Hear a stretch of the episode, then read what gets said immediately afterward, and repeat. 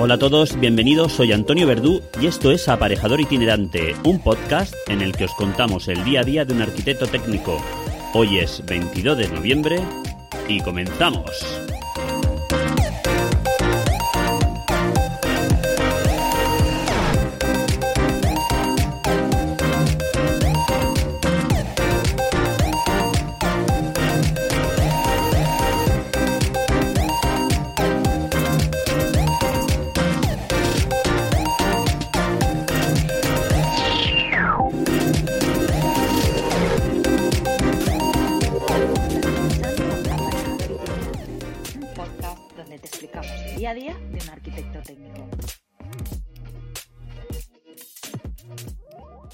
Bueno, pues acabamos nuestra primera semana de jefe de obra y es que esta semana, eh, como ya os conté la semana pasada, he estado todas las mañanas haciendo, bueno, la, la tarea del jefe de obra para intentar finalizar una vivienda unifamiliar en Elche, aquí en la provincia de Alicante. Pero antes de nada, antes de nada voy a seguir, mm, bueno, voy a empezar a contaros y voy a seguir contándos eh, qué es ArchiReport. ArchiReport es una aplicación de gestión y control de obras para todos los agentes de la construcción y la edificación y muy enfocado para el trabajo del director de ejecución de obra y el coordinador de seguridad y salud. ArchiReport lo aconsejo porque lo utilizo yo, si no, no lo haría y porque después de probar muchas otras aplicaciones es la que más o menos engloba todo aquello que necesito. Pruébala un mes gratis y aprovechate de un gran descuento al suscribirte utilizando el siguiente enlace. Apunta www.archireport.com barra es barra verdú. En las notas del programa podrás encontrar el enlace.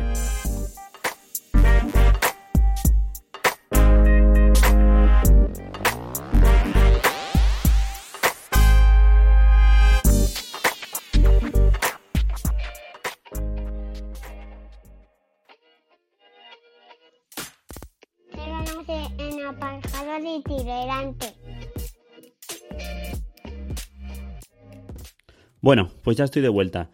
Y como os contaba a la entrada, al inicio, pues sí, esta semana, esta semana he estado bajando todas las mañanas a Elche para realizar eh, tareas del jefe de obra.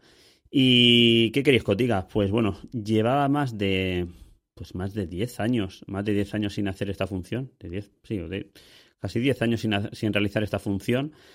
Y, y, bueno, la verdad es que yo siempre he dicho que es uno de los trabajos que más me ha gustado. O sea, al final, el estar em, pues coordinando a todas las diferentes eh, contratas, el estar el día a día en la obra, el, el, pasearte, que yo siempre lo hacía, el pasearte hasta la hora del almuerzo, pegarte una gran vuelta por la obra, ver todas las contratas, eh, estar con tu encargado, revisar que todo más o menos funcione bien, ver los posibles fallos o las posibles faltas y ponerte con ello, pues es una cosa que la verdad es que, me llama, que bueno, que siempre me ha llamado la atención y siempre me ha gustado y sobre todo ver crecer esa obra, ¿no? Ver cómo, mm, bueno, con la ayuda del resto de, intervinientes en la obra, ver cómo, cómo esa obra que, prácticamente estás gestionando tú, pues se va levantando eh, a tus pies. La verdad es que, es un trabajo que siempre me ha gustado, es un trabajo que aconsejo a todo aquel arquitecto técnico aparejador que sale de la escuela que empiece por ahí.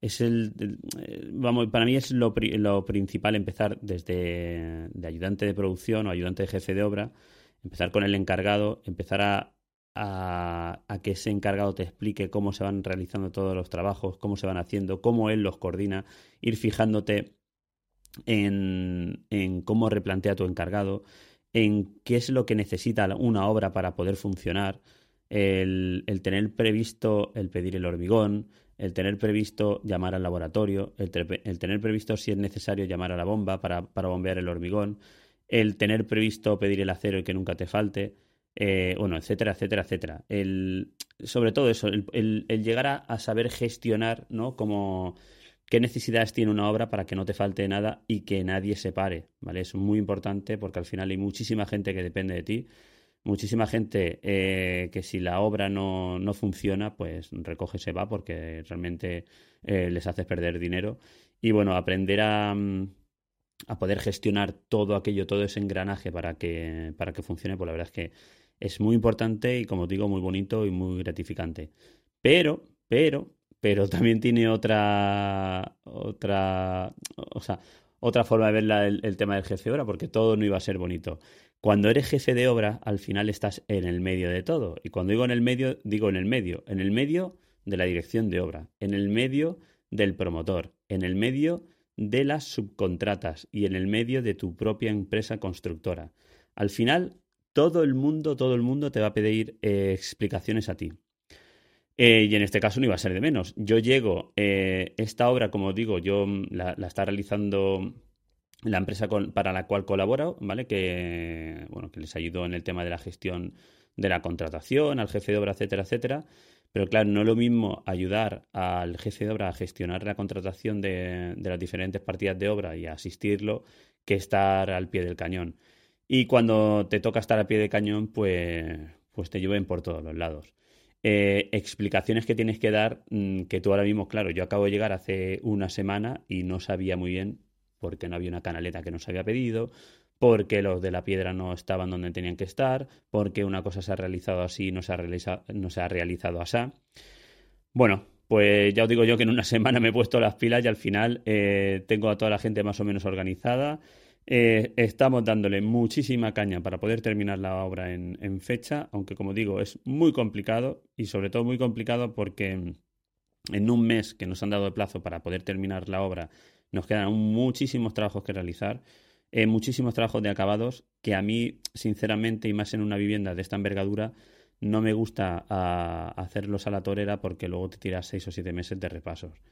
Y aparte que, que, esa primera visita que va a realizar el cliente a su casa, cuando ve una casa que no está mm, bien acabada, pues siempre queda ahí, ¿no? Siempre al final quedas como, como la empresa constructora que le hizo fatal, que no entregó la obra bien y que, y que aquello no estaba para entregar y, se, y eso, hemos corrido todos para nada.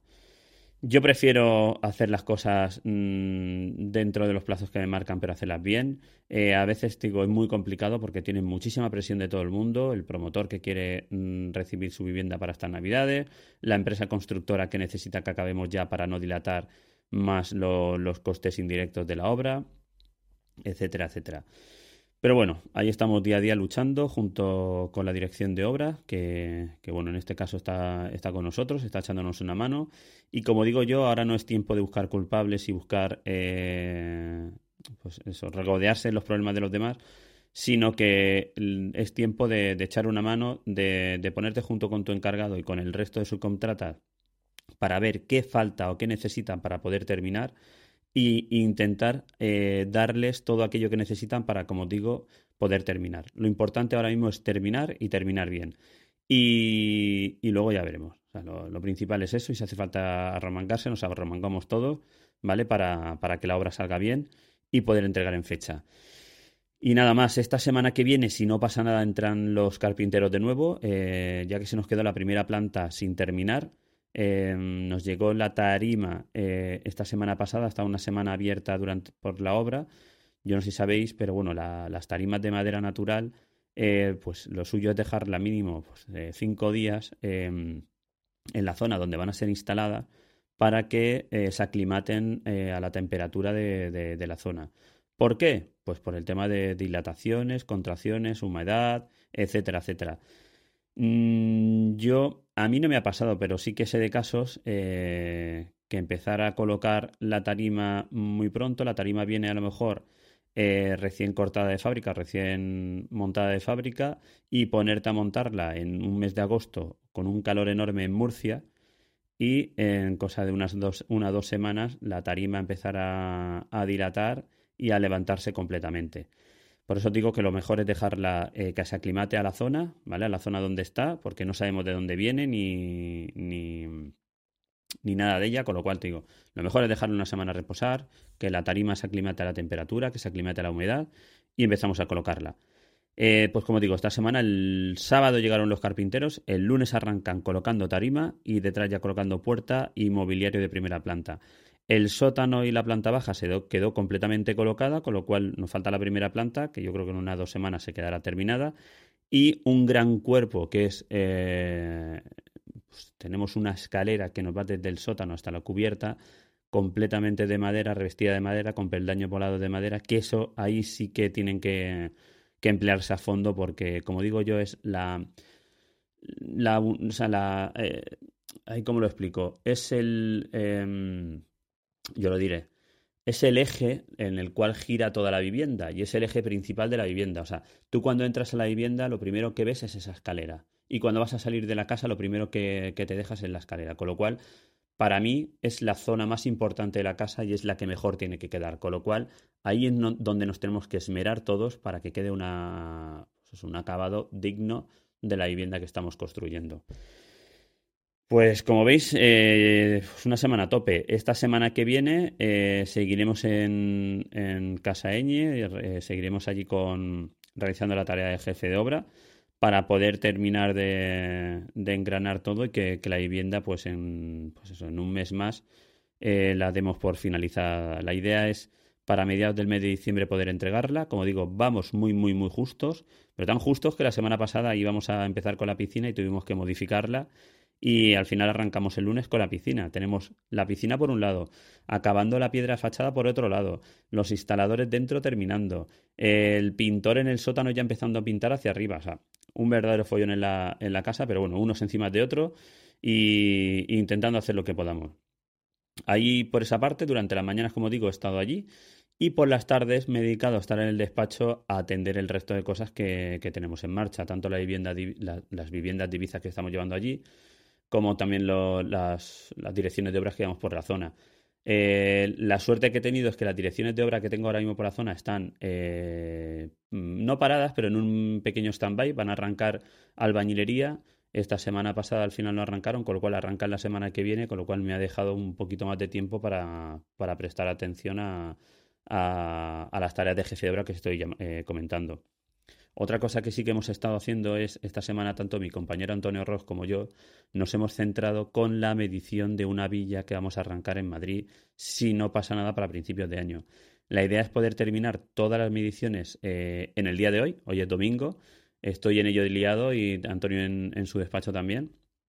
A ver si las podemos entregar para que eh, empiecen a ofertar las diferentes contratas, poder adjudicar la obra durante el mes de diciembre, si todo va bien, y arrancar la obra en el mes de enero. Una, una gran villa, mm, yo si queréis que lo diga, creo que es la más grande que he hecho, la, vivienda unifamiliar más grande que he hecho en, en Madrid y de la cual eh, ya os iré contando porque la verdad es que merece, merece muchísimo la pena. Una, una obra que, que, como digo, mm, pues, eh, son de estas de revistas, bastante, bastante peculiar y espectacular. Y, nada más, esta semana, eh, pues eso, centrados en la, en, la jefatura de obra, por la estar midiendo. Ah, mira, una cosa que nos quería contar es el cómo medimos nosotros. Em, yo utilizo CIPE para medir. ¿Y por qué utilizo CIPE en vez de, Presto? Pues bueno, eh, utilizo CIPE sobre todo porque CIPE eh, en este caso sí que te, te, da un guion para poder seguir las mediciones. Eh, lo bueno que tiene es que al final te hace un, árbol de todos los capítulos de la obra que tú puedes ir siguiendo y aparte al poder enlazarlo con el generador de precios de la construcción, puedes ir directamente creando unidad a unidad y adaptándola al proyecto que estás midiendo. Eh, muy importante lo de adaptarlo. No os quedéis con lo primero que os suelte CIPE, ¿vale? Porque yo me he encontrado un multitud de proyectos que al final de lo que describe la unidad de obra a lo que es realmente en plano, pues hay un mundo. no es que hay un mundo, pero no se parece, o se parece poco o no se parece en nada. Entonces yo, mm, vamos, lo que, aconsejo hacer es eso, o sea, vale que te valga de guía, vale para ir cogiendo cada una de las unidades de obra, pero por favor, leerlas y adaptarlo a lo que viene en el proyecto, ¿vale? A modificar esa descripción larga para adaptarla eh, lo máximo al proyecto, que finalmente quede unas mediciones que se pueda, que, sea, para una obra que se pueda ejecutar. Porque cuántas veces nos hemos encontrado en un proyecto que las mediciones van por un lado, eh, la memoria del proyecto va por otro lado y los planos van por otro lado. Pues como digo, vamos a intentar, si al final depende de nosotros, como es en este caso, el realizar las mediciones, que esas mediciones se ajusten lo, lo máximo posible al proyecto. Y eso es lo que estamos haciendo. Yo trabajo, como digo, con CIBE por, eh, por, esta, por, esa, por esta casuística. Al final me abro varias pantallas en, en mi ordenador, en, en una tengo las mediciones, en otra tengo los planos y lo que voy viendo es, y en otra tengo incluso planos en AutoCAD, los tengo en PDF, en AutoCAD y las mediciones. Vamos midiendo, eh, creando capas de medición para siempre tener controladas cada línea de medición y eh, metiéndola directamente en, el generador de precios, en, o sea, en CIPE, perdona, en Archimedes, que es como se llama el programa. Así lo que conseguimos es tener eh, pues, lo más detallado posible esas mediciones. También es una cosa que sí que acostumbro a hacer es, como digo, detallar lo máximo posible las, mediciones. Intentar indicar si estamos midiendo el salón, pues poner que estamos midiendo el salón. Si estamos midiendo el dormitorio 01, pues indicar que estamos midiendo el dormitorio 01. Esto luego para el seguimiento de obra nuestro y del jefe de obra de la constructora, pues vale un mundo, porque al final tienes claro lo que está medido y cómo está medido y no dejar unas mediciones muy ambiguas que al final lo que, lo que acarrean son problemas, acarrean, em, como digo, eh, pues diferencias que no saben muy bien de dónde vienen porque no saben muy bien eh, cómo se ha medido la obra, cómo se ha, se ha gestionado esa medición de la obra. Y como digo, cuanto más detallado lo hagamos, muchísimo mejor. Y nada más, esta semana que viene, pues voy a seguir aquí en, Alicante, me quedo en, la provincia haciendo las tareas de jefe por la mañana y por las tardes eh, gestionando el resto del estudio. A la semana siguiente sí que quiero volar a Ibiza, ¿vale? Porque tengo allí varias cosillas que atender. Y la semana que viene quiero hacer lo posible por grabar el podcast largo con, con mis compañeros. Os iré informando a través de Twitter, que es el medio que utilizo para informar del tema de los podcasts. Y yo creo que ya está. Eh, nada más que despedirme. Sabéis que si queréis seguirme podéis hacerlo en arroba y en Twitter y por mail si me queréis enviar cualquier cualquier sugerencia, cualquier otra cosita, lo podéis hacer en podcast arroba Nada más, yo soy Antonio Verdú, como siempre estoy aquí o intento estar todas las semanas, aunque sea un poquito tarde. Y nada, que tengáis buena semana y nos oímos la próxima semana. Hasta luego.